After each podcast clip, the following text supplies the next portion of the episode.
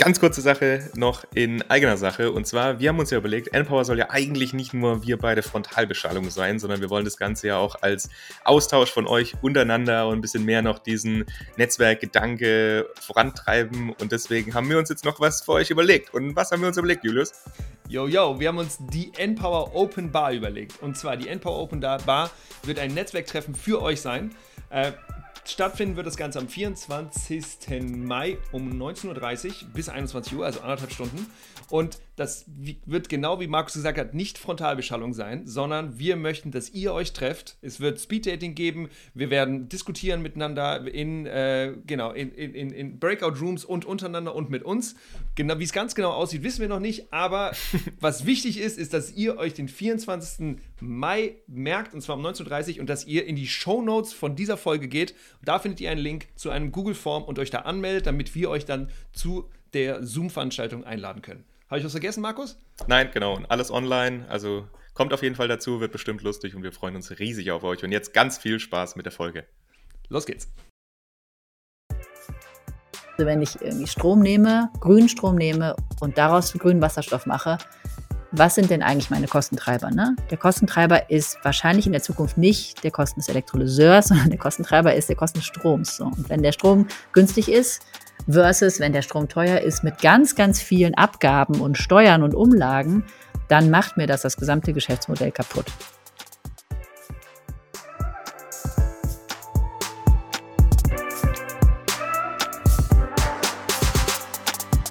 Hi, willkommen bei Npower. Wir sind Markus und Julius und wir sind überzeugt, dass die Energiewende machbar und für den Klimaschutz essentiell ist. Wir produzieren diesen Podcast, damit ihr die Möglichkeit habt, euch Energiewissen anzueignen und möchten euch nebenher spannende Personen und Projekte vorstellen. Los geht's!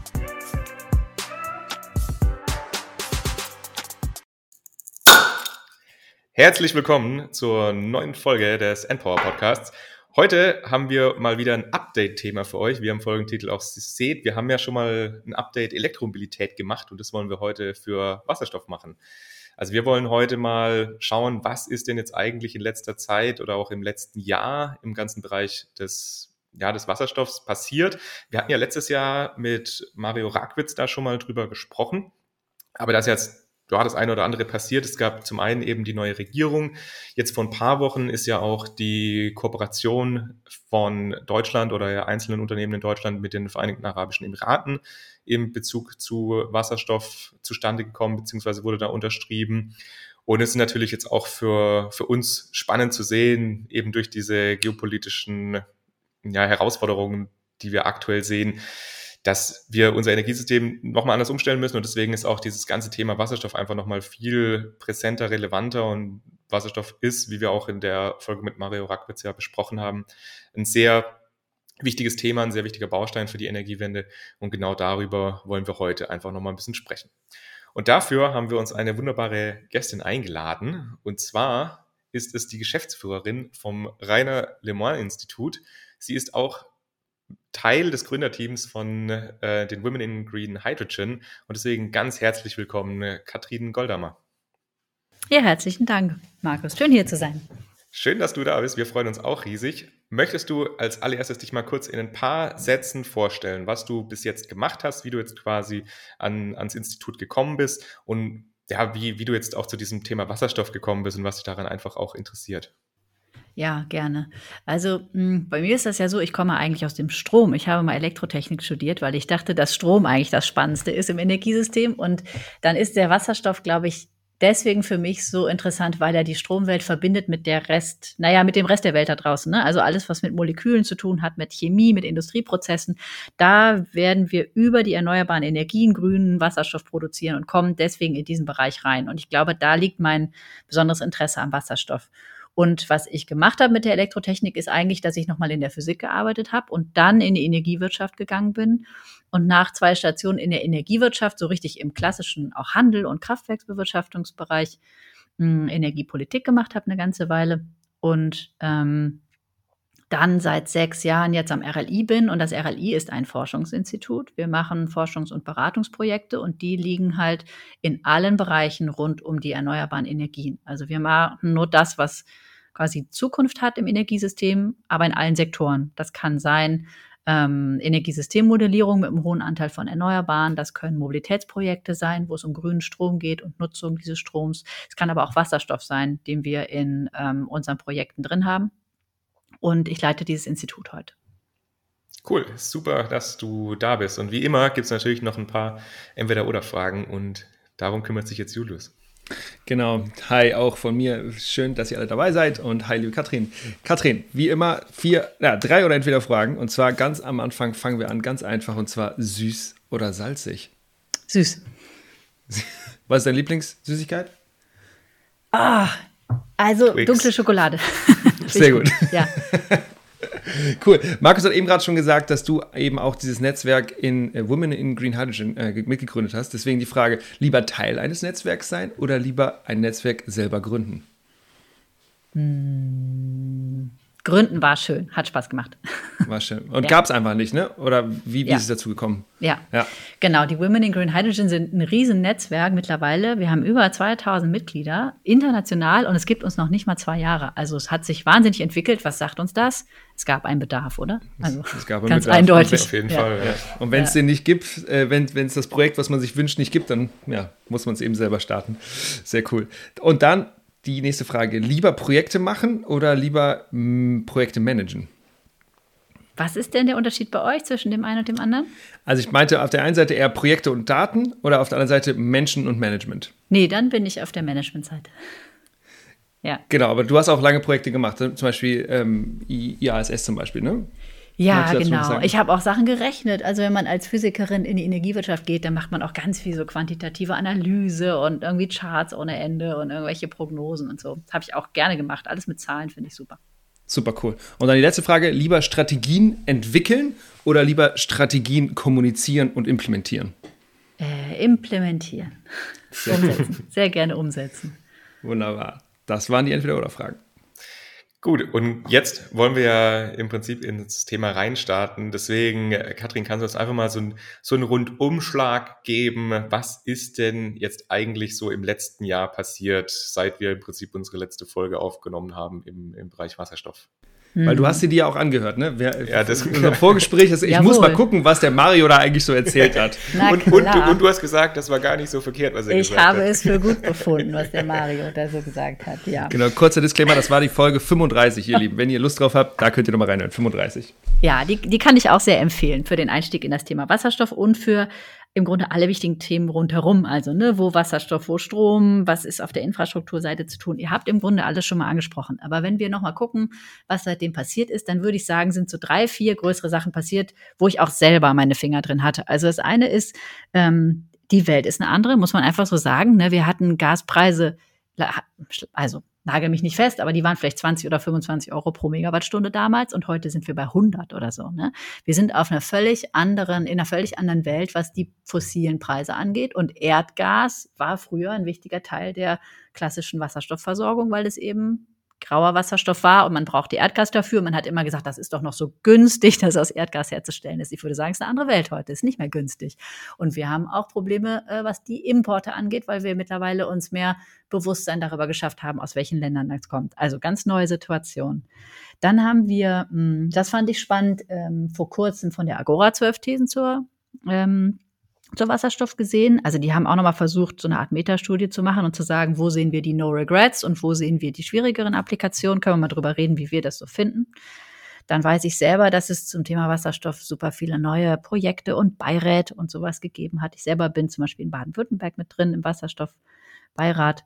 Ähm, und dann haben wir von Seiten RLI zwei Sachen gemacht, die ich sehr cool finde und wo ich mich darauf freue, dass die auch stärker diskutiert werden. Wir haben uns einmal netzdienliche Elektrolyseure in Deutschland angeguckt. Also so ein bisschen geguckt, wir wollen vielleicht nicht immer weiter Energie ähm, importieren, sondern vielleicht auch in Deutschland herstellen. Was ist da möglich?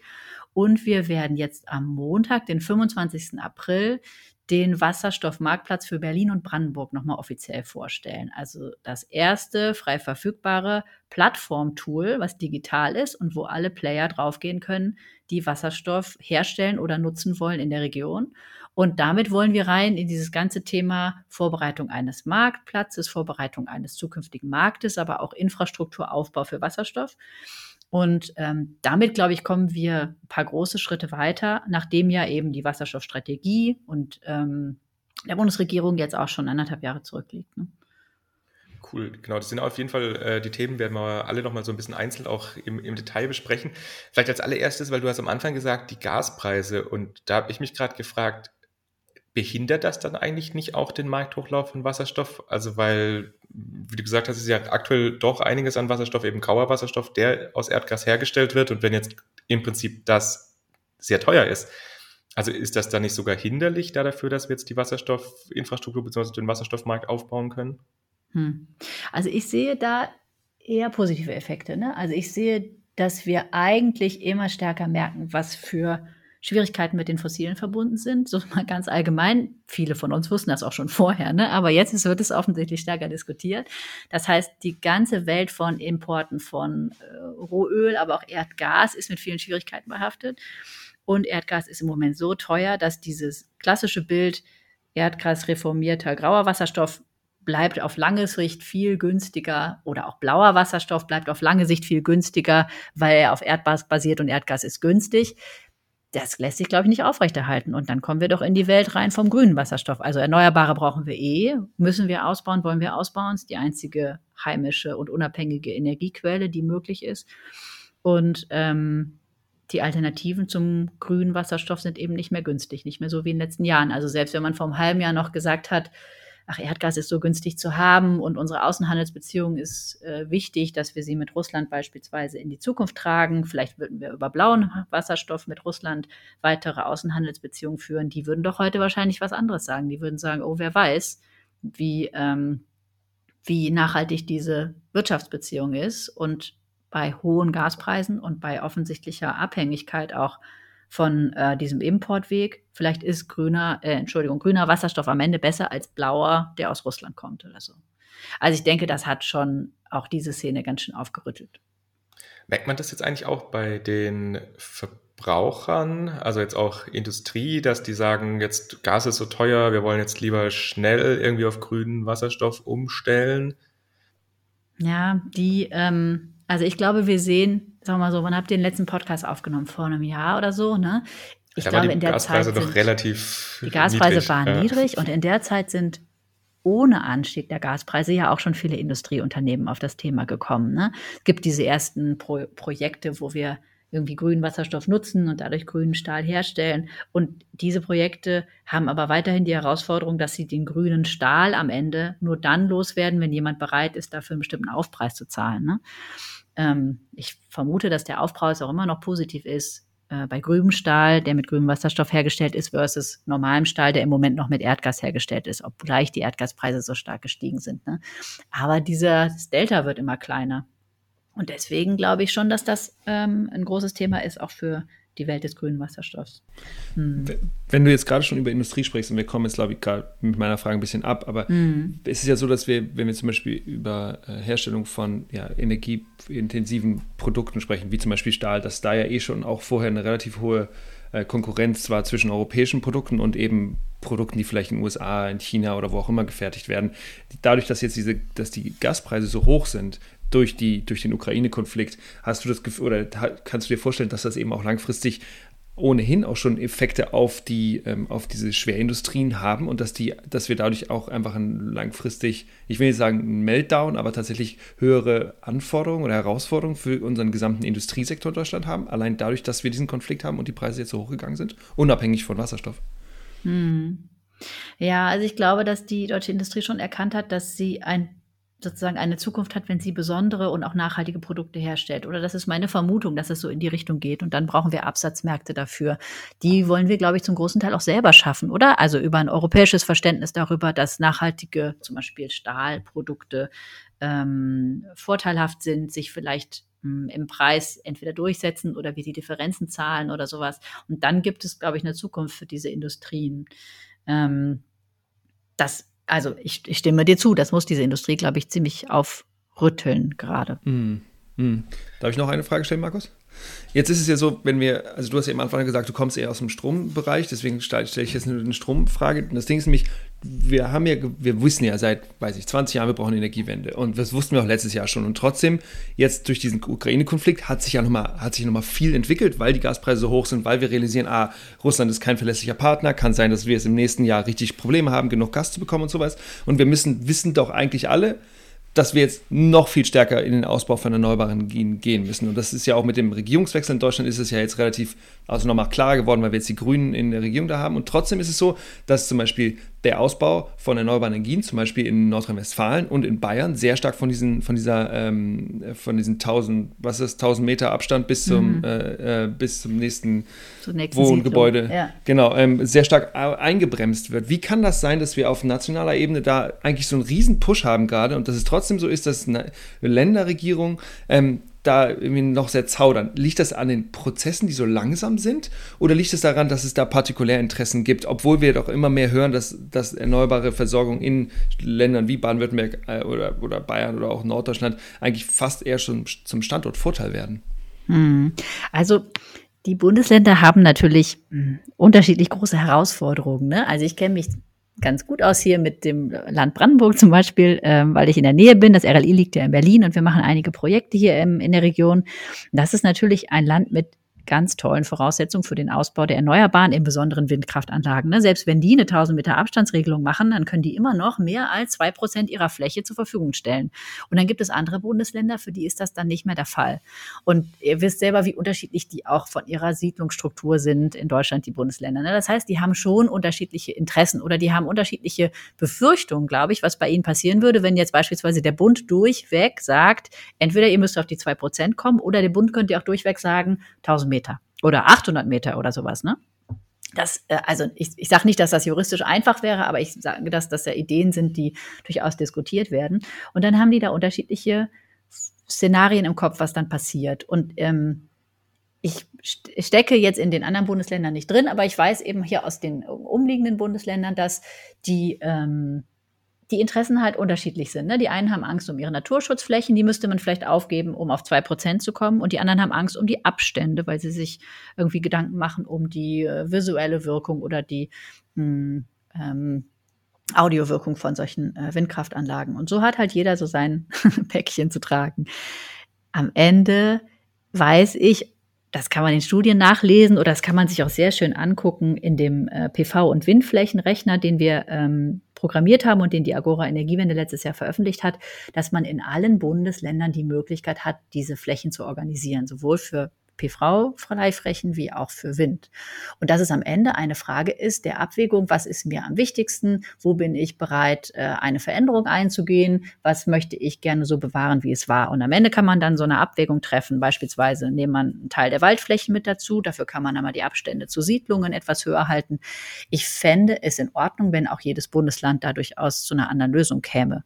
Aber dafür wäre es wichtig, dass es eine Grundbereitschaft gäbe, die Energieversorgung umzubauen. Ne? Und von den zentralen Kraftwerken, wenn wir auf die dezentralen gehen, bedeutet das, es steht eben nicht, ich war gerade in, ich war gerade in Nordrhein-Westfalen, ne? man guckt übers Feld, da stehen vier große Braunkohlekraftwerke, die ich da sehe. Das jetzt visuell so viel schöner ist als ähm, ne, ein paar Windkraftanlagen. Also am Ende sind es Sachen, das sind diese Gewohnheiten. Ne? Die Leute haben sich vielleicht da an den Anblick gewohnt, gewöhnt und es fällt vielleicht der Landesregierung von Nordrhein-Westfalen schwer, sich vorzustellen, wie es ist, wenn das in etwas dezentraleren Strukturen wäre. Aber ich bin fest davon überzeugt, dass wir diese Entwicklung hinkriegen. Und ich sehe auch den Krieg in der Ukraine und, und diese Sichtbarkeit der Abhängigkeit von fossilen Energieträgern gerade eher als nochmal eine Motivation und Momentum, da viel mehr zu machen, als dass mich das da zurückwerfen würde. Aber ist es nicht gerade auch in Hinblick jetzt auf, auf Wasserstoff und Elektrolyseure auch, dass man sich da ein bisschen Chancen verbaut, weil die werden ja eigentlich schon auch dort platziert, wo es relativ viel erneuerbaren Strom auch zur Verfügung stehen wird. Also beispielsweise bei großen Wind, also in der Nähe von großen Windparks oder großen PV-Anlagen oder eben Offshore-Windparks. Und wenn man jetzt sagt, man baut eben wenig aus, dass dann auch einfach diese ja, diese Wirtschaft, der, diese Wasserstoffwirtschaft dann eben gar nicht so in die Bundesländer eintritt. Also ist das nicht auch eine Gefahr? Du meinst, im Grunde verbaut man sich nicht nur eine erneuerbaren Wirtschaft, sondern auch noch die, den nächsten Schritt, den nächsten Wertschöpfungsschritt. Ähm, ja, das kann ich nachvollziehen. Vielleicht ist das ist aber ein interessanter Punkt, oder? Weil viele Bundesländer sich total intensiv mit Wasserstoff beschäftigen. Nicht wahr? Genau, also es gibt, ja, es ja. gibt keine direkte Korrelation zwischen der Begeisterung für Erneuerbare und der Begeisterung für Wasserstoff. Ne? Weder in den Bundesministerien noch in den Bundesländern. Das heißt, manche sind extrem begeistert von Wasserstoff, reden aber nicht so gerne über die Erneuerbaren. Das ist doch so eine sehr auffällige Beobachtung der letzten Jahre. Ne? Aber das kann ja nicht funktionieren. Ne? Also, weil wir für Wasserstoff ganz viel Ausbau von erneuerbaren Stromkapazitäten ja. benötigen.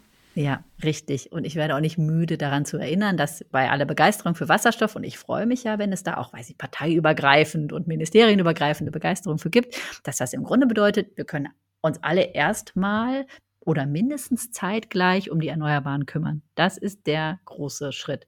Und dann darf man, je nachdem, wie schnell man eben die Wasserstoffentwicklung sieht, kann man meinetwegen parallel schon anfangen mit den Elektroseuren. Ich glaube, das ist auch gar nicht falsch. Aber man darf die Erneuerbaren auf keinen Fall vergessen. Wenn wir jetzt nochmal auf die äh, Verbraucher schauen, hat sich da jetzt noch was verändert? Also auch jetzt gerade von den, von vielleicht von Plänen, die es gibt, weil wir hatten das damals ja auch schon so ein bisschen angesprochen. Wasserstoff wird ja auch jetzt nicht von heute auf morgen eben in unendlichen Mengen zur Verfügung stehen, sondern man muss ja dann auch so ein bisschen abschätzen, wer bekommt zuerst, wer profitiert zuerst davon. Also kannst du da nochmal so einen Überblick geben, was da der aktuelle Stand ist? Ja, also bei der bei den Verbrauchern ist es spannend zu sehen, wie, mh, hm, wie schnell wir uns einigen können auf die, was, das, auf das, was ich auch No-Regret-Maßnahmen nennen würde. Also wir haben mit der nationalen Wasserstoffstrategie, die die Bundesrepublik veröffentlicht hat, schon relativ früh eine Festlegung getroffen, die immer noch hält. Das möchte ich nochmal betonen. Also die war damals schon, glaube ich, plausibel und gut und ich glaube, die hält immer noch gut. Und das ist die Tatsache, dass wir wahrscheinlich am am meisten Wasserstoff in der Industrie brauchen. Und mit am meisten meine ich nicht die Menge, sondern da brauchen wir es am dringendsten, weil die anderen Alternativen so schwer sind. Also dieses Dekarbonisieren über Strom für die deutsche Industrie ist sehr schwer zu erreichen. Da wollen wir Wasserstoff für vorhalten. Und dann kommen so nachgelagert weitere Bereiche oder Sektoren, wo wir vermutlich mit Wasserstoff ähm, am äh, einen wichtigen Hebel haben werden. Das sind dann so sehr hochenergetische Mobilitätsanwendungen, nenne ich mal so, also Fliegen oder Frachtschiffe oder sowas. Und dann hört es auch schon relativ bald auf, aus dem, also dann geht es in den Bereich rein, wo man sehr unterschiedliche Meinungen zu haben kann.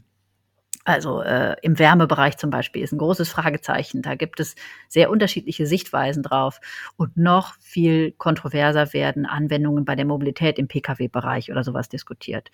Ähm, und dann gibt es noch einen weiteren Bereich, da sind wir uns auch alle ziemlich einig. Wir werden auch im klassischen Stromsystem bei einem hohen Anteil von Erneuerbaren am Ende Zwischenspeicher brauchen und nicht jeder Zwischenspeicher wird ein Batterie eine Batterie sein. Also es wird einen hohen Anteil elektrochemischer Speicher geben, aber es werden wahrscheinlich auch wasserstoffbasierte sogenannte Power-to-X Varianten äh, zukünftig im Stromsystem nötig werden. Ne? Das sind diese klassischen Zwischenspeicher, die eben mal länger als einen Tag äh, Strom oder Energie vorhalten müssen, vielleicht eine Woche, wenn es im Winter dunkel ist und äh, wenig der Wind weht oder so. Da wird auch Wasserstoff reinkommen. Und dann haben wir schon mal bei der Industrie und im Strombereich auf jeden Fall zukünftig Wasserstoff. Und wir haben das eben auch für Fliegen, Frachtschiffe und Co. Und in den anderen Bereichen gibt es einfach eine ganz klare Konkurrenz zur direkten Stromnutzung. Und die direkte Stromnutzung hat sich in den letzten Jahren wahnsinnig gut entwickelt. Hätten wir ja auch alle nicht gedacht, oder? Also was es bei Batteriespeichern so geht, was man irgendwie direkt an Strom speichern kann, ist ja Wahnsinn eigentlich. Und wenn das so weitergeht, dann wird äh, sich wahrscheinlich das durchsetzen und dann wird sich im Wärmebereich möglicherweise die Wärmepunkte überall da durchsetzen, wo man sie vernünftig bauen kann. Ähm, und dann sind das quasi die großen Fragezeichen. Und die werden aber fröhlich diskutiert. Also natürlich gibt es einen, einen, großen deutschen Industriebereich, der betreibt zum Beispiel Gasnetze. Was ist die Zukunft dieser Netze? Ne? Also die werden hauptsächlich zur Wärmeerzeugung verwendet, die Produkte, die da durchgehen. Ähm, oder die werden sehr stark zur Wärmeerzeugung verwendet, mindestens oder grob die Hälfte. Was ist die Zukunft dieser Infrastrukturen? Wenn wir im Wärmebereich keine keine Gase mehr brauchen oder keine gasförmigen äh, Energieträger mehr brauchen. Ne? Und deswegen kann ich auch verstehen, dass ähm, gerade Erdgas äh, Verteilnetzbetreiber oder Unternehmen ein sehr starkes Interesse daran haben, nochmal auszuloten, ob wir vielleicht doch im Wärmebereich Gas brauchen. Könnte zukünftiges Gas Wasserstoff sein oder wird der nochmal methanisiert? Kommt der dann in die Netze oder kann man die Netze für Wasserstoff brauchen? Also diese Diskussion ist ziemlich groß. Und ähm, die wird auch deswegen nicht weggehen, weil wir ja, wenn wir ehrlich sind, auch nicht behaupten können, dass wir bei der Umstellung des Wärmesektors große Fortschritte machen im Moment. Ne? Es ist ja nicht so, dass wir in einem Jahr widersprechen, dann kann man sagen, na guck mal, wir haben ja so und so viel Wärmepumpen installiert und die äh, ne, Heizungsanlagen wurden alle modernisiert oder rausgenommen und neu gemacht. Das findet ja ehrlicherweise auch nicht statt im Moment. Es hat die letzten Jahre in dem Bereich nicht viel Wandel gegeben und das sehe ich auch dieses und nächstes Jahr nicht kommen. Und deswegen äh, wird da auch noch so viel diskutiert, weil quasi die Zukunft noch offen ist oder noch verschiedene Entwicklungsschritte oder Wege in diesem Entwicklungsbaum möglich sind.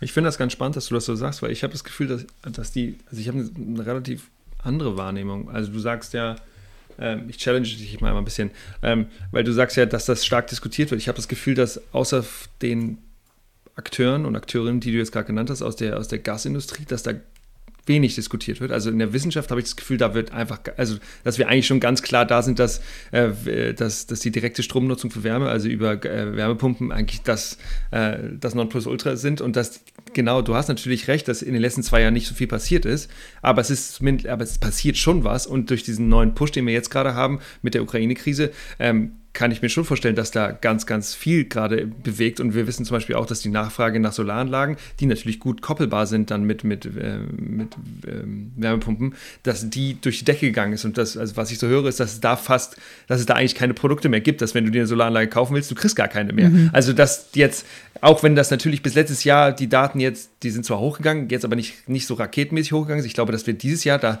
ganz, ganz viel anderes ja. sehen werden. Und vor zwei Jahren, vor zwei Wochen haben wir eben diese die Folge mit ähm, äh, mit Philipp Schröder ge gemacht zu, äh, zu, zu seinem neuen Projekt, also 1,5 Grad. Und die, die bauen ja jetzt einen One-Stop-Shop genau für alle, alle Applikationen, die es im Energiebereich gibt, für jedes Gebäude. Ähm, und ich glaube schon, dass da der Markt krass sich, in, also sich auch bewegen nicht nur muss, sondern auch wird in den nächsten zwei Jahren. Aber vielleicht, äh, genau, jetzt Markus, was, was ist dein Take? Als Nein, Take. Äh, nee, also Katrin gerne. Ich, ich wollte nur sagen, ich würde mir das sehr wünschen. Das wäre eine Riesensache. Ich bin, ähm, ich bin, glaube ich, deswegen nicht so optimistisch, weil Tja, hm, also weil die Erkenntnis oft nicht dazu führt, dass sich so schnell was ändert. Ne? Da also die, ich, was ja, ich schon seit Jahren weiß über die äh, über die Klimawirkung von Gas beispielsweise, hat auch noch nicht dazu geführt, dass ich zu Hause die Gastherme rausgeworfen habe. Ich könnte sogar, ne? Und jetzt finde ich keine Firma, die es macht. Und es ist mir die Wärmepumpe zu teuer. Und so viel habe ich auch nicht auf der hohen Kante und so. Also mh, hm, ich ähm, ich würde mir das sehr wünschen und ich wünsche mir sowieso, und ich glaube, das passiert auch, dass wir uns mittlerweile, dass wir jetzt mehr in den Wärmesektor gucken, so wie wir zum Glück die letzten fünf Jahre zum ersten Mal in den Mobilitätssektor geguckt haben. Also, ne, das kommt alles langsam.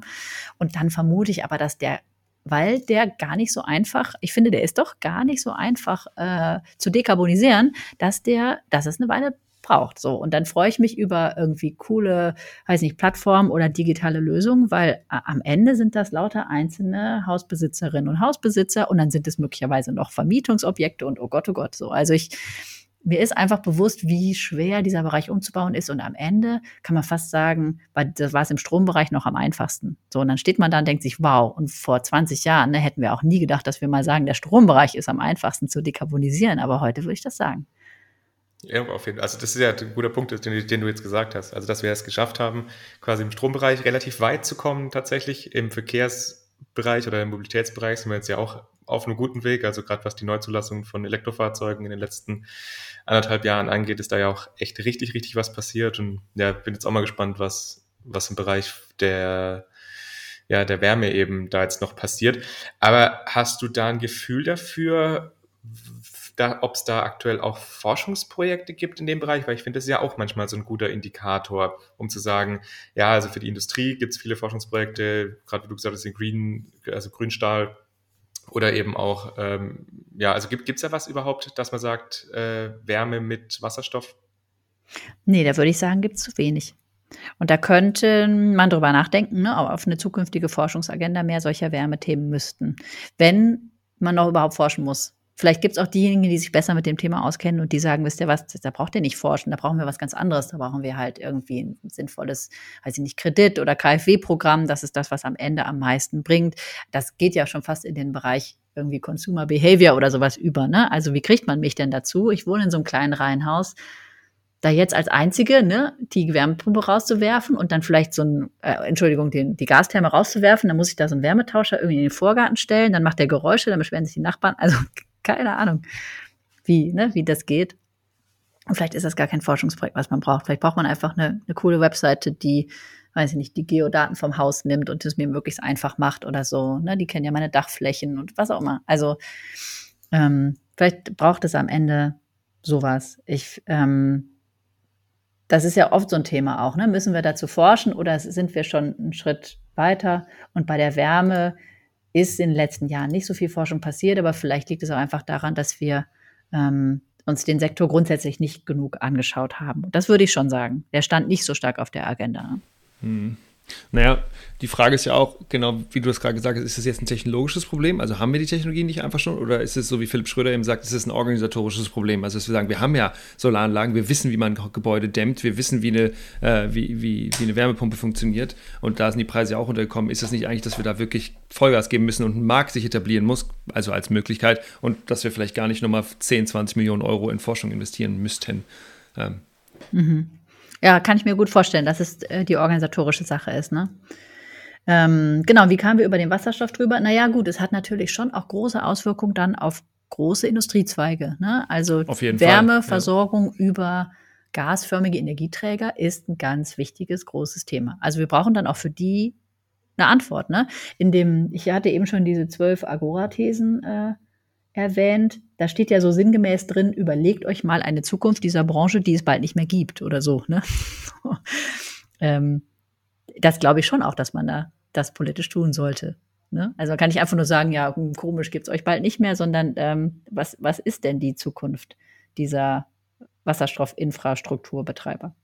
Ja, da muss man, glaube ich, auch relativ fair denen gegenüber sein. Ne? Also, was ist die Energiewende? Die Energiewende ist ja ein riesiger Transformationsprozess und das ist ja nichts, was wir noch nie gemacht haben. Ne? Also, wenn wir uns zum Beispiel in NRW anschauen und da war ja Kohle früher ein Riesenthema und es wird ja immer mehr outgefaced oder auch nuklear wurde ja auch, wurde ja einfach klar kommuniziert, wurde dieser Konsens gefunden. Vielleicht ist sowas ähnliches auch nötig im Gasbereich, obwohl natürlich viele Akteure das nicht wollen oder sich dagegen stemmen, was ja auch komplett verständlich ist. Ne? Niemand möchte sich sein, seine sichere Einkommensquelle irgendwie wegnehmen lassen. Ist auch komplett verständlich. Ja. Lass uns mal ein bisschen drüber reden, wo denn der Wasserstoff in Zukunft eigentlich herkommen könnte. Weil es ist jetzt auch in der nationalen Wasserstoffstrategie, ich hatte da nochmal reingeschaut, da war geschrieben, dass eine Elektrolyseleistung von 5 Gigawatt installiert mhm. werden soll in Deutschland. Genau da ist jetzt gerade in Diskussion, habe ich jetzt noch, also tatsächlich in Vorbereitung für die Folge habe ich noch gelesen, dass das in Diskussion ist, das zu verdoppeln mhm. auf 10 Gigawatt. Und da ist ja schon auch spannend zu sehen, dass jetzt nochmal mehr der Fokus auf Eigenerzeugung im eigenen Land gelegt wird. Also kannst du uns da nochmal ein, ein Gefühl dafür geben, was, was da jetzt vorher der Plan war? Weil dann wollte mhm. man ja schon relativ viel importieren. Und jetzt Richtig. sagt man, man macht jetzt doch mehr noch bei uns. Genau, das Argument war damals auch, dass man das gar nicht kann in Deutschland, mhm. oder? Wenn ich mich richtig erinnere. Ja, dass es auch billiger ist in anderen Ländern mhm. und so, mhm. ne? Ja. Mhm, genau. Sowas wie, das schaffen wir bei uns eh nicht, oder das ist doch völlig klar, dass wir, also so ein bisschen, glaube ich, auch um die, die, die Leute abzuwiegeln, die Angst hatten vor dem Hochlauf der Erneuerbaren, oder? Ich habe das oft gehört, dieses Argument im Kontext von, ja, sollen wir denn dann noch 100 GW mehr Erneuerbare installieren? Na, nein, das kommt aus dem Ausland, keine Sorge. Ähm, also die, ich finde das auch ein spannendes Thema. Ich habe auch aus der Wasserstoffstrategie eher herausgelesen, große Anlagen bauen und auch noch viel importieren. Und ich finde, da sind ja mindestens zwei Fragen dabei. Ne? Die eine Frage könnte auch sein, geht es nicht auch mit kleineren Elektrolyseuren, also eher dezentral, die man in Deutschland mehr verteilt? Das äh, ist die eine Frage. Und die zweite ist einfach, muss so viel importiert werden oder gibt es einfach ein Potenzial, meinetwegen in den kleinen Anlagen in Deutschland, aber auch in den größeren Anlagen in Deutschland für einen substanziellen Anteil Eigenerzeugung an Wasserstoff, grünen Wasserstoff. Ne? Ich bin immer bei dem Grünen gerade. Und ähm, da ist ein bisschen was passiert. In den letzten ein, zwei Jahren gab es einige Studien, die sich so diese Preispfade angeschaut haben. Also wenn man sich vorstellt, Wasserstoff äh, woanders herzustellen und nach Deutschland zu bringen, was sind die technischen Möglichkeiten dafür und was, wie wirtschaftlich sind die? Also eine Pipeline aus Spanien versus das, äh, ein Tanker oder ein Schiff, wo man das in Flaschen tankt das kommt aus der nordafrikanischen äh, Region oder es kommt aus einem arabischen Land oder es kommt von noch weiter weg. Und diese miteinander zu vergleichen. Und daraus habe ich immer so grob habe ich immer entnommen, dass die ähm, dass sich tendenziell die äh, Pipelines durchsetzen gegenüber den Schiffen und dass das dazu führt, dass wir am Ende aus gar nicht so weit entfernten Regionen auch grünen Wasserstoff importieren werden. Also wenn man sich überlegt, was Deutschland mittlerweile auf der Ebene der Bundesregierung alles für Energiepartnerschaften im Kontext des Wasserstoffs macht, also Stichwort Australien, ein Land, was bekanntermaßen extrem weit weg ist, dann spielt das in diesen Studien würde sich das nicht durchsetzen, sagen wir es mal so. Ne? Es, würde, es könnte sich nicht durchsetzen, weil am Ende ist mh, hm, Südeuropa schon relativ attraktiv wegen sehr niedriger Gestehungskosten für erneuerbaren äh, Grünstrom und dann vielleicht noch die MENA-Region. Und dann hat man eigentlich einen, einen substanziellen äh, Herstellungsbereich von grünem Wasserstoff, der relativ nah liegt und den man relativ günstig ähm, sozusagen nach Deutschland importieren kann. Das heißt, weiter entfernte Partnerschaften und Länder, die können industriepolitisch oder wirtschaftspolitisch interessant sein, aber die werden sich von der Wirtschaftlichkeit nicht durchsetzen beim Import von, von grünem Wasserstoff. So, das ist diese ganze Importfrage. Und dazu äh, sind einige Studien auch in der letzten Zeit entstanden, die das sehr schön zeigen können, was sich da typischerweise durchsetzt. Und das Zweite ist, was kann man in Deutschland eigentlich an grünen, grünem Wasserstoff erzeugen? Ne? Ähm, da ähm, möchte ich einmal ein bisschen was erzählen aus der Studie, die wir für Green Planet Energy gemacht haben. Im Grunde haben die sich auch die Frage gestellt, ähm, wir haben doch überall erneuerbare Energienanlagen rumstehen. Und wenn wir uns vorstellen, dass wir zukünftig davon noch mehr haben, also hoher Anteil von Erneuerbaren, dann gibt es doch ganze Regionen, die dadurch gekennzeichnet sind, dass sie extrem viel Grünstrom zur Verfügung haben. Und die werden auch das zur Verfügung haben, was man nicht direkt in die Anwendung bringen kann. Zum Beispiel, weil ähm, das im Verteilnetz gar nicht weggebracht werden kann oder sowas. Ne? Und ähm, auf der Ebene haben wir, mal eine haben wir dann in der Studie tatsächlich untersucht, wenn man die Region nimmt in Deutschland, die sehr einen hohen Anteil von Erneuerbaren haben zukünftig. Und wenn man dort die Elektrolyseure direkt platziert und wenn man dann mal durchgeht, welche Größenordnungen sich durchsetzen würden, dann ist es oft eben so, dass man da nicht ein 5 MW Elektrolyseure oder 10 MW oder sowas hinstellen würde, sondern kleine. Man könnte kleine Elektrolyseure in diese dezentralen Netzpunkte stellen. Man würde damit im Grunde den Netzausbau ein bisschen reduzieren können. Also man könnte ein bisschen Druck, aber auch irgendwie Investitionsvolumen rausnehmen aus der Netzentwicklung, vor allen Dingen auf der Verteilnetzebene. Und man könnte das investieren in Elektrolyseure und dann hätte man schon mal einen Grundstock von grünem Wasserstoff in Deutschland hergestellt. Und die Mengen sind also sind irgendwie anteilig sinnvoll nutzbar, ne? Sowas wie 10 bis 13 Terawattstunden oder sowas pro Jahr. Ähm, und es würde sich ganz gut ergänzen mit der äh, Tatsache, dass wir eben auch auf der Netzebene ja noch einiges vor uns haben, wenn wir jetzt Erneuerbare ausbauen. Ne? Und diejenigen, die sagen, wir brauchen in Deutschland Elektrolyseure, die sagen ja auch im Nebensatz typischerweise, aber bitte nicht dahin stellen, wo sie dann auch noch die Netzprobleme weiter verschlechtern. Und deswegen ist das eigentlich eine gute Kombi. Ne? Also überall da, wo die Erneuerbaren äh, sozusagen eine Entlastung brauchen im Netz, noch einen Elektrolyseur dazustellen kann, sich lohnen. Und im besten Fall lohnt es sich dann noch, wenn man die hm, Nebenprodukte vom Elektrolyseur irgendwie los wird. Ne? Also wenn man irgendwie eine Möglichkeit hat, ähm, Abwärme oder Wasserstoff direkt zu verkaufen, dann ist das eigentlich ein ganz interessantes Geschäft. Oder auch Sauerstoff, ne? könnte man auch drüber nachdenken. Wie habt ihr das jetzt gemacht? Weil da kommen wir jetzt ja wieder so ein bisschen zu dieser Frage von, von mir von vorhin mit den Flächen für Erneuerbare. Also das ja quasi für, also du hast ja jetzt gesagt, in Regionen, wo viele Erneuerbare sind, dass man da kleinere Elektrolyseure hinstellt. Aber hat man, oder habt ihr euch das dann einfach euch generell in Deutschland angeschaut, ohne irgendwelche politischen Restriktionen oder so? Weil das ist auch genau das, was ich ja vorhin gemeint hatte, dass wenn man jetzt sagt, man baut eben die Erneuerbaren nicht aus, dann kommen keine Elektrolyseure in das jeweilige Bundesland oder in die Region. Und dadurch geht halt diese Wirtschaftsleistung, die ja dadurch auch generiert werden kann, irgendwie ein bisschen verloren. Mm, wir haben in den letzten Jahren Energiesystemmodelle entwickelt hier am RLI. Die zeichnen sich übrigens dadurch aus, dass die äh, Open Source sind. Das ist auch in, diesem, in dieser Studie der Fall. Das heißt, man kann sich tatsächlich die, die Code dafür angucken, man kann sich auch die Annahmen angucken. Das ist bei unserer Arbeit wichtig, weil wir sagen, also nur so kann man eigentlich ernsthaft diskutieren. Ne? Dann kann auch einer sagen, eure Annahmen sind Quatsch oder ich hätte eine andere Kostenkurve angenommen oder so. Und in den Energiesystemmodellen ähm, bilden wir Deutschland schon so ab, dass wir für die Zukunft eine Projektion machen können, wo typischerweise die Erneuerbaren äh, entstehen und ähm, oder wo es die äh, Potenziale gibt, welche Mengen dann eingespeist werden an Strom. Und so haben wir das im Grunde in dieser Studie auch gemacht. Also wir haben geguckt, wenn zukünftiges Energiesystem immer höher steigende Anteile von Erneuerbaren braucht, wo werden diese Anlagen stehen? Das ist auch insofern georeferenziert, als dass wir ähm, beispielsweise in einem sehr zersiedelten Bundesland werden wir weniger Flächen nutzen als in einem äh, Flächenbundesland.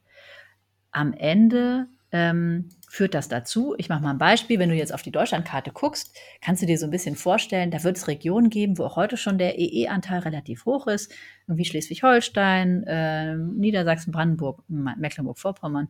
Da werden dann relativ viele Windkraftanlagen stehen und die würden sich auch durchsetzen in so einer Modellierung dann für Elektrolyseure. Ne? Es wäre dann günstig, auch dort Elektrolyseure zu platzieren. Aber die Herausforderung ist auch in diesen Orten eigentlich wenig Industrienachfrage zum Beispiel besteht, weil du hast am Anfang gesagt, okay, eigentlich Wasserstoff wird hauptsächlich im Industriebereich benutzt werden und vielleicht eben noch in diesen naja, Aviation, Shipping, irgendwie so. Klar, Shipping ist, äh, Hamburg ist ein großer Hafen und so, ähm, aber viel Automotive Industry ist ja jetzt nicht in Hamburg, Schleswig-Holstein oder Mecklenburg-Vorpommern äh, oder so. Deswegen, dann haben wir ja eigentlich wieder diese neue Konkurrenz oder dieses, äh, entweder bringen wir den Strom von Nord nach Süden ähm, über die Stromnetze oder wir machen, nutzen eben Elektrolyseure, stellen den Wasserstoff her und dann müssen wir den ja trotzdem wieder transportieren. Also die Frage, was ist denn eigentlich günstiger, ähm, Energie mit Strom nach Süden zu transportieren oder eben mit einem Gasnetz? Hast du da Preisannahmen im Kopf? Also jetzt nichts Spezifisches, aber so ist das, ist also das kann man, was du gemacht vorgeschlagen hast oder was diese Studie vorschlägt, kann man ja eigentlich nur machen, wenn dann der Transport auch weiterhin günstiger ist als der, ähm, als das jetzt bei Strom der Fall ist. Ja, ich glaube, am Ende willst du beides, ne? Du willst das Netz vernünftig ausbauen, da gibt es irgendwie nichts, was dagegen spricht. Ähm, und du hättest dann, wenn du überall die Elektrolyseure stehen hättest, hättest du schon mal so eine Art Grundstock für alle Regionen für die Wasserstoffversorgung. Und wenn es dann doch irgendwo von, weiß ich nicht, H2 Mobility eine Tankstelle gibt und eine Papierfabrik, die irgendwie Wasserstoff braucht oder was auch immer, dann würdest du das über diese Wege verteilen. Aber du hast schon recht. Ähm, ich bin immer für den Netzausbau. Ne? Also der hat auf allen Netzebenen seine, ähm, seine Berechtigung. Die der Netzausbau am Ende konkurriert dann so ein bisschen mit allen Speicheroptionen, oder? Das ist dann so ein bisschen die Frage, jeder, der irgendwo Speicher hinbauen will, muss sich ja dann auch überlegen, ist es nicht eigentlich besser, das Netz auszubauen oder brauche ich wirklich an jeder Stelle Speicher? Und meine Antwort wäre immer, es wird von beidem, irgendwie, es wird für beides einen sinnvollen Case geben nachher. Ne? Die, du kannst nicht nur die Netze ausbauen, aber du kannst nicht alles über dezentrale Speicher oder dezentrale Elektrolyseure lösen, sondern du wirst in beides investieren müssen und dann hast du ein sehr schönes System, was sich gegenseitig stützt und dann wäre es einfach toll, wenn wir so grob in die, naja, so grob in die richtigen Techniken vielleicht investieren würden. Ne? Also wenn wir das nicht wär komplett schön. überdimensionieren oder sowas, das wäre schon toll. Aber bei der Geschwindigkeit, wie das aktuell läuft, hat man ja keine, läuft man ja nicht Gefahr. ne? Also das Verteilnetz zu überdimensionieren in der Zukunft, da sehe ich keine Gefahr. Das war vielleicht eher in der Vergangenheit so. Ne? Das war einfach bombensicher und dreifach abgesichert und für alle Fälle. Und jetzt so langsam kommen wir doch in den Bereich, äh, dass wir überlegen müssen, Ne? Also wie sieht das Verteilnetz der Zukunft aus? Mit viel Nachfrage bei Elektroautos und so ja, weiter. Ja, genau. Ne? Ja, denke ich schon, oder? Ja, in einzelnen Straßenzügen. Noch ein kurzer Satz. Du hast ja gerade auch über den, die Konkurrenz zwischen Speichern und Netzen ges ge gesprochen. Und da ist ja auch die dritte These von der Agora, von diesen zwölf, die du gesprochen hast. Und äh, äh, da ist die dritte, die sagt, Netze sind billiger als Speicher. Ähm, genau, aber das, also trotzdem ist da natürlich Konkurrenz weiterhin da. Ähm, ja, genau. Markus, du hast gerade angesetzt. Ja, ich wollte jetzt eigentlich äh, nochmal uns überleiten zum nächsten Thema. Ich weiß nicht, was eine gute Überleitung ist, deswegen machen wir jetzt einfach einen harten Cut und wollen jetzt noch ein bisschen über Wasserstoffmarkt reden. Also wie man es denn jetzt eigentlich schafft, so einen so Markt zu, zu installieren, beziehungsweise dass das dann alles funktioniert. Und ihr habt da ja auch, hast du ja ganz am Anfang gesagt, auch diesen Wasserstoffmarktplatz programmiert. Also kannst du uns da mal einen Überblick einfach mal geben, so die Definition von einem Wasserstoffmarkt, was versteht man denn darunter? Ja, also die Frage stelle ich mir schon eine Weile. Wie muss ich mir das vorstellen, wenn ich in zehn Jahren grünen Wasserstoff handeln will. Genau. Ne? Ich kann heute, kann ich Erdgas handeln und andere Commodities an äh, liquiden Märkten. Ich kann das auch ähm, mit anderen Parteien direkt handeln, OTC. Ne? Und wie stelle ich mir das für Wasserstoff in der Zukunft vor? Und ehrlich gesagt stelle ich mir das so ein bisschen vor, tatsächlich wie andere Commodities auch. Also es gibt dann vielleicht so Handelsplätze oder Orte oder Netzgebiete oder sowas, Marktgebiete. Man kann ja so Begriffe übernehmen aus dem Gasmarkt und an denen sage ich dann, hier brauche ich die und die Menge oder da möchte ich die und die Menge einstellen zu einem Termin. Dann kann ich die dort handeln. Und um das vorzubereiten, müsste man ja relativ, also müsste man die Mengen haben, klar, sonst hat man keinen liquiden Markt, aber man müsste auch ähm, in der Lage sein, diese, diese Informationen wer hat Wasserstoff anzubieten, wer braucht vielleicht welchen, wo kommt der Wasserstoff eigentlich her, welcher ist grün und welcher nicht, das müsste man vorbereiten. Und da gibt es verschiedene Wege hin. Also ich weiß zum Beispiel, dass die EEX, und das kann, das kann ich auch sehr begrüßen, natürlich sich darüber auch sehr starke Gedanken macht und die werden jetzt erstmal anfangen über so eine Art Wasserstoffindex. Also die wollen erstmal rausfinden, was zahlen denn eigentlich in Deutschland typischerweise diejenigen, die mit Wasserstoff handeln. Also für welchen Preis kaufen deutsche Unternehmen gerade Wasserstoff ein, damit sie überhaupt mal in der Lage sind, eine erste Preisindikation zu geben. Das ist kein Markt, sondern das ist wirklich so ein ja, so ein Index, den sie aufgrund einer Marktumfrage oder sowas entwickeln. Wolltest du gerade dazu was sagen? Was ist ja. EEX? Also ich ah, weiß okay. es so, aber dass du einmal kurz diese Ab die ja, Abkürzung guter Punkt. erklärst. Also die EEX ist ähm, eine äh, Strombörse, da kommt der Name her, aber sie handelt mittlerweile auch andere Waren. Und mit Waren meine ich eben irgendwie Dinge aus dem äh, Energiemarkt. Also da kann man ähm, Gas, Öl, Kohle und solche Dinge an dieser Börse miteinander handeln. Und Börse bedeutet ja immer, dass es ein quasi anonymes Geschäft ist. Das heißt, ich kann mich da registrieren und kann mit anderen Leuten, ich weiß gar nicht, wer das ist, aber ich kann mit denen diese Mengen austauschen und dann werden die Finanzen dazu ausgeglichen.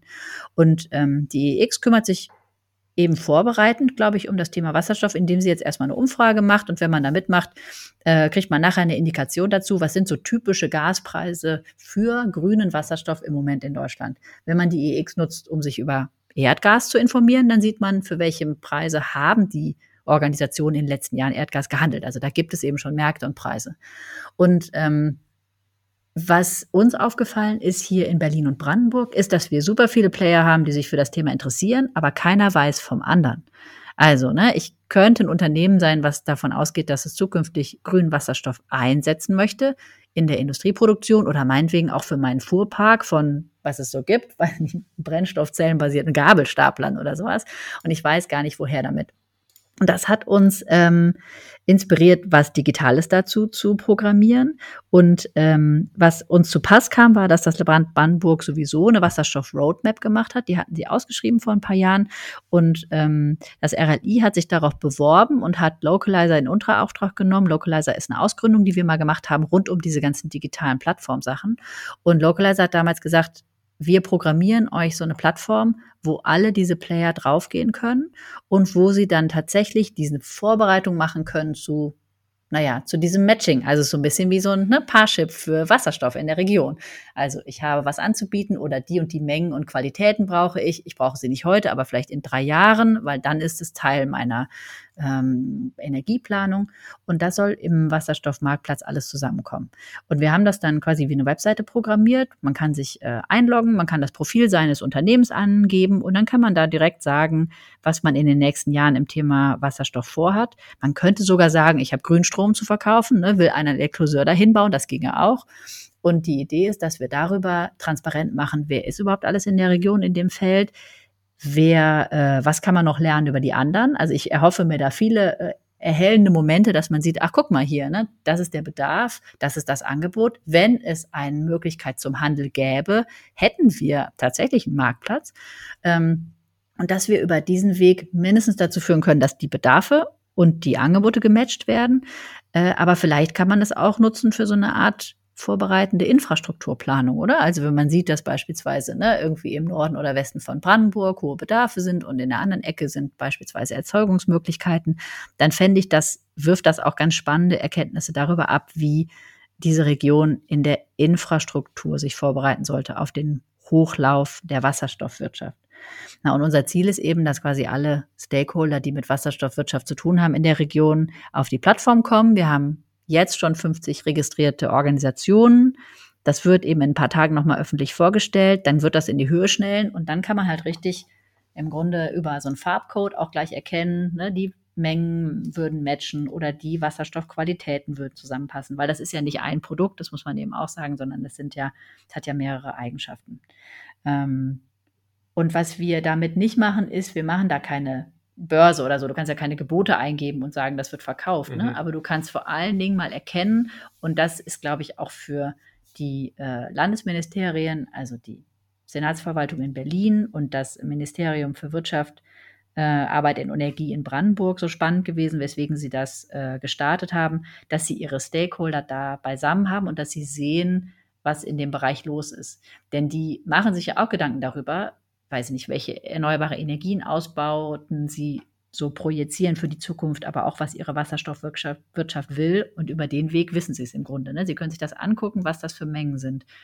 Und das soll der Wasserstoffmarktplatz Berlin-Brandenburg machen. Auf der Seite von localizer.de hm, kann man da Mitglied werden. Und das ist ein kostenfreies Angebot. Ne? Also es ist quasi zu Ende programmiert, es wird gewartet und gehostet und die Teilnahme ist kostenfrei.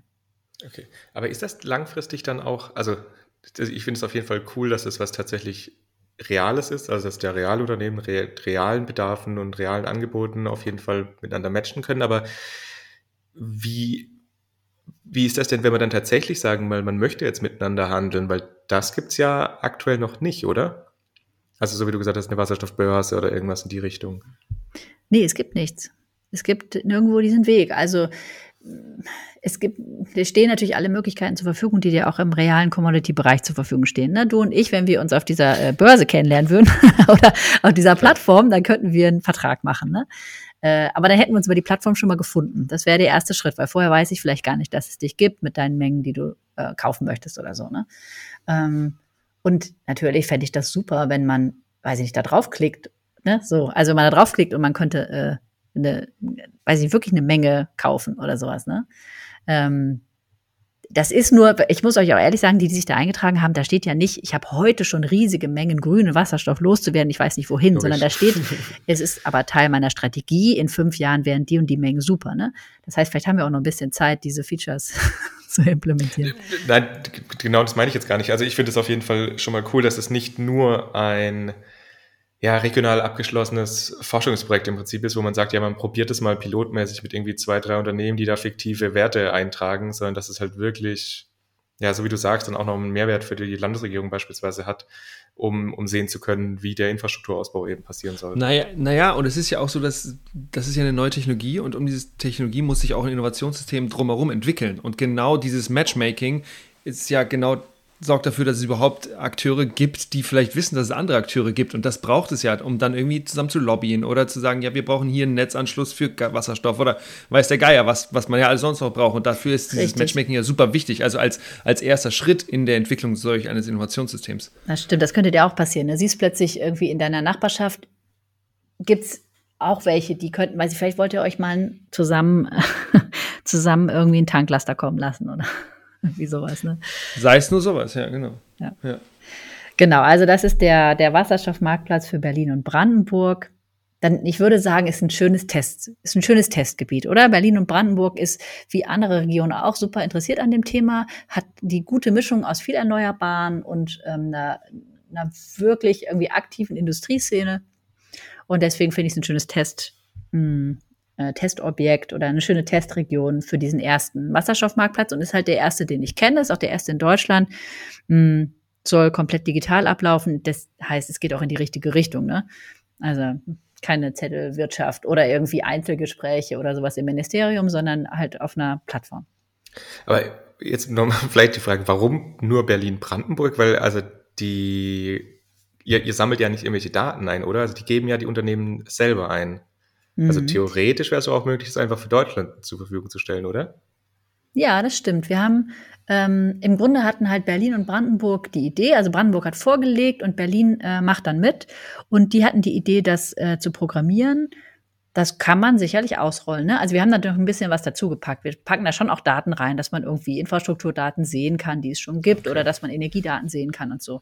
Das kann man aber sicherlich ausrollen. Also ich freue mich über jedes Bundesland oder jede weitere Region, die auch Lust hat, da mitzumachen. Vor allen Dingen, weil, da habt ihr völlig recht, äh, weiß ich nicht, ne? Also wenn in die andere Richtung kann ich mich genauso matchen mit jemandem wie innerhalb dieser, innerhalb dieser Region. Ne? Es gibt halt einfach hab, eine gute Zusammenarbeit, glaube ich, zwischen den ähm, quasi Energieministerien auf den, in den, auf den beiden Länderebenen. Deswegen haben die das jetzt zusammen gestartet. Ja. Ich habe nur gerade gedacht, dass das ja auch für, für die Sache, also wenn man jetzt Infrastruktur sich in Berlin und Brandenburg anschaut, wäre das ja vielleicht auch spannend, sich dann beispielsweise Infrastrukturen eben in gesamten Norddeutschland, Süddeutschland oder so anzuschauen, wenn man wüsste, wo, wie, welche Bedarfe sind und ja, dass das dann auch eine, eine spannende Ergänzung sein könnte. Mhm. Ja, das fände ich auch cool. Markus, wollen wir noch ein bisschen in die Zukunft gucken? Ja. Cool, Katrin. Wir hatten im Vorgespräch hatten wir dich gefragt, ist ein, sag mal, Katrin, ist eigentlich regulatorisch irgendwas passiert. Und da hast du gesagt, ah, irgendwie nicht so richtig. So, deswegen jetzt mal die Frage, wenn wir jetzt in die Zukunft blicken und wir merken, oh, das ist ein Innovationssystem, was wir jetzt aufbauen müssen und das, da fängt jetzt gerade was an, da ist ganz viel Forschung, was da gerade passiert und so weiter. Ähm, vielleicht nochmal an dich die Frage, was erwartest du, was in den nächsten zwei, drei Jahren tatsächlich passiert und was wären so deine Empfehlungen, vielleicht auch an politische Entscheidungsträger, Entscheidungsträgerinnen, was denn gute Ideen wären, um diese Entwicklung vielleicht relativ zu beschleunigen? Uh, und zwar auf der regulatorischen Seite, meinst du? Mhm. Oha, okay. Also, hm. Also, wo gerade viel passiert und wo äh, ich viel Mehrwert drin sehe, ist, dass wir äh, uns mit diesen, wie soll ich sagen, mit dem, mit dem Start dieses Marktes beschäftigen. Dass ähm, ist vielleicht nicht ganz die Regulatorik, die ihr so meint, aber ich glaube, da ist die, ähm, da ist das gut investierte Zeit. Also diese ganze Frage von äh, Contracts for Differences oder wie regen wir den Handel an, wie organisieren wir das, dass ein handelbares Produkt wird oder so. Das gefällt mir alles ganz gut, weil ich glaube, dass das in die Richtung auf jeden Fall gehen wird. Und es gab einfach früher nie Mengen dafür und die Preise sind zu hoch. Aber wenn man sich darum Gedanken macht, das finde ich gut investierte Zeit. Ähm, und dann bin ich auch so ein bisschen dafür, dass wir im Grunde, ja, im Grunde läuft, also vielleicht ist es auch nur meine Überzeugung, ne, dass da, wo die, äh, wo dann über die Möglichkeit des Handels die Märkte entstehen, dass da dann auch die Projekte entstehen werden. Ne? Also wenn die grünen Stahlleute wissen, dass sie das Zeug irgendwann verkaufen können, ähm, dann machen sie mehr von den Projekten und dann entwickelt sich das von alleine. So, das finde ich alles eine gute, eine gute Sache. Ähm, und wo, was Wichtigste ist ja, glaube ich, und war für die Elektrolyseurwelt immer, dass wir das muss man sich vielleicht auch einfach nochmal vergegenwärtigen. Ne? Also wenn ich irgendwie Strom nehme, grünen Strom nehme und daraus grünen Wasserstoff mache, was sind denn eigentlich meine Kostentreiber? Ne? Der Kostentreiber ist wahrscheinlich in der Zukunft nicht der Kosten des Elektrolyseurs, sondern der Kostentreiber ist der Kosten des Stroms. So. Und wenn der Strom günstig ist, versus wenn der Strom teuer ist mit ganz, ganz vielen Abgaben und Steuern und Umlagen, dann macht mir das das gesamte Geschäftsmodell kaputt. Also wenn ich grünen Wasserstoff will, muss ich daran was ändern. Ne? Dann muss ich den Strom, der da durchgeht, von seinen Abgaben und Umlagen befreien und so weiter. Ne? Also auf der Seite muss, muss auch einiges passieren. Ja. Sind wir auf jeden Fall mal gespannt. Ich glaube, es soll dieses Jahr auch diese nationale Wasserstoffstrategie ja nochmal ein bisschen überarbeitet und ergänzt werden. Also da genau, werden wir dann ja vielleicht sogar sehen, ob da nochmal irgendwelche neuen Ideen oder ja, weitere Ergänzungen quasi eingearbeitet werden.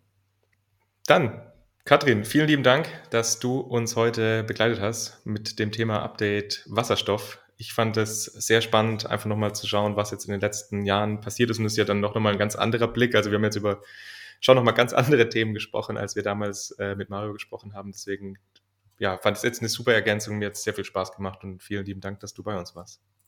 Ja, sehr gern. Ich fand auch, wir haben am Ende über so Rundumschlag gemacht, ne? Aber das ist ja auch, ist so viel zu besprechen. Hat mir Spaß gemacht. Sehr schön. Ist ja auch Update, kann ja auch alles sein. Ne? Gut, das genau. war's. Ja, danke schön. Bis bald. Ciao, ciao, Katrin. Bye, bye.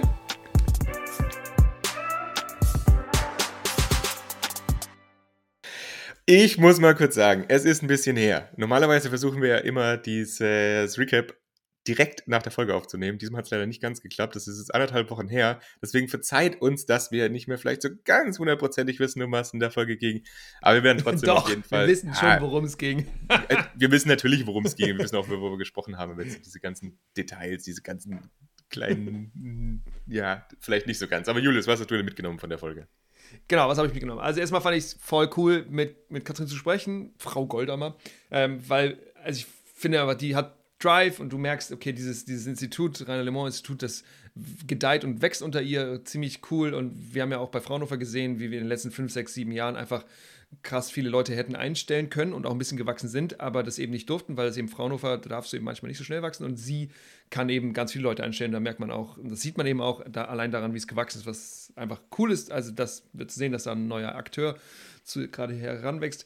Ähm, was ich spannend fand, war, dass sie, ja, glaube ich auch, dass sie gesagt hat, dass wir eben seit, seitdem es irgendwie diesen Hype Wasserstoff gibt oder gab, also seit zwei Jahren ungefähr, Ja, also so, dass, es, dass wir eben eigentlich seitdem keine neuen, wirklich neuen Gesetze bekommen haben, aber äh, dass es eben ganz viele diese Initiativen gibt, wie zum Beispiel dieser Wasserstoffmarkt, den sie da gerade in, in, in Brandenburg und in Berlin aufbauen. Und dass wir dass das natürlich aus innovationssystemischer Sicht, Sicht oder aus transitionstheoretischer Sicht brauchst du natürlich Veränderungen im Policy Framework, einfach um, ähm, um neuen Technologien, neuen Innovationen die Möglichkeit zu geben, sich in Nischen zu entwickeln. Äh, aber natürlich kann so, das heißt, das brauchen wir irgendwann, aber natürlich kann erstmal auch in dem Innovationssystem sehr viel passieren, ohne dass es jetzt neue Gesetze gibt. Und da, finde ich, haben wir oder hat sie ein paar gute Beispiele ge ge gebracht, eben unter anderem dieser Wasserstoffmarkt, der natürlich dafür sorgt, dass Akteure sich erstmal gegenseitig kennenlernen, sehen, wo gibt es Bedarfe, wo gibt es vielleicht, ähm, ähm, ähm, ähm, was ist der Gegenteil von Bedarf? Markus? Verbrauch. Ja, genau. nee, das ist, doch, das ist doch Erzeugung, genau. Erzeugung. Ähm, genau, und da schauen wir mal, wie das dann eben noch weiterläuft.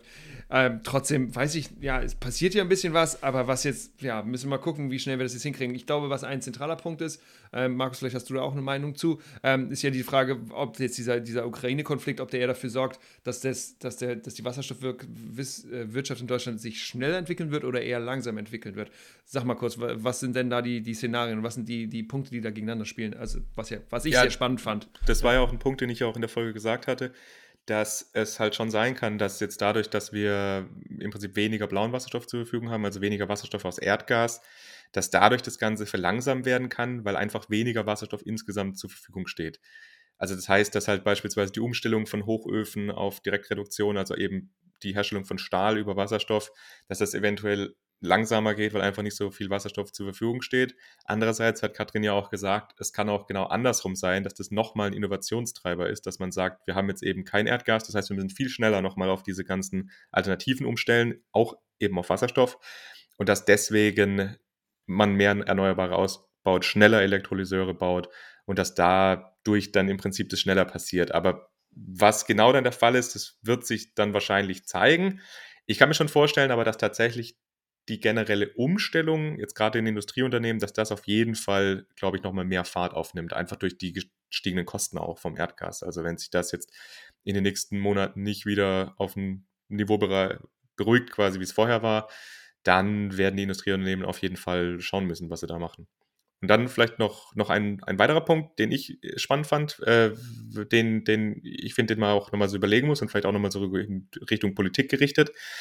Äh, das haben wir auch besprochen dass ja viele von den Bundesländern, also auch jetzt beispielsweise so ein Bundesland im Südosten Deutschlands, ja nicht so ganz ein Riesenfan vom, vom Ausbau von erneuerbaren Energien, gerade in Bezug auf Windkraft ist, aber trotzdem extrem diesen Wasserstoffhype im Prinzip mitmachen wollen und dass man sich halt überlegen muss, naja, wenn man halt keinen Erneuerbaren ausbaut, dann werden wahrscheinlich eben auch langfristig keine Elektrolyseure an den jeweiligen Standorten sein. Und dadurch wird man an der Wasserstoffwirtschaft oder an diesem Wasserstoffmarkt einfach nicht so partizipieren können wie andere Bundesländer, in denen eben viel Erneuerbare ja, in den nächsten Jahren eben produziert wird.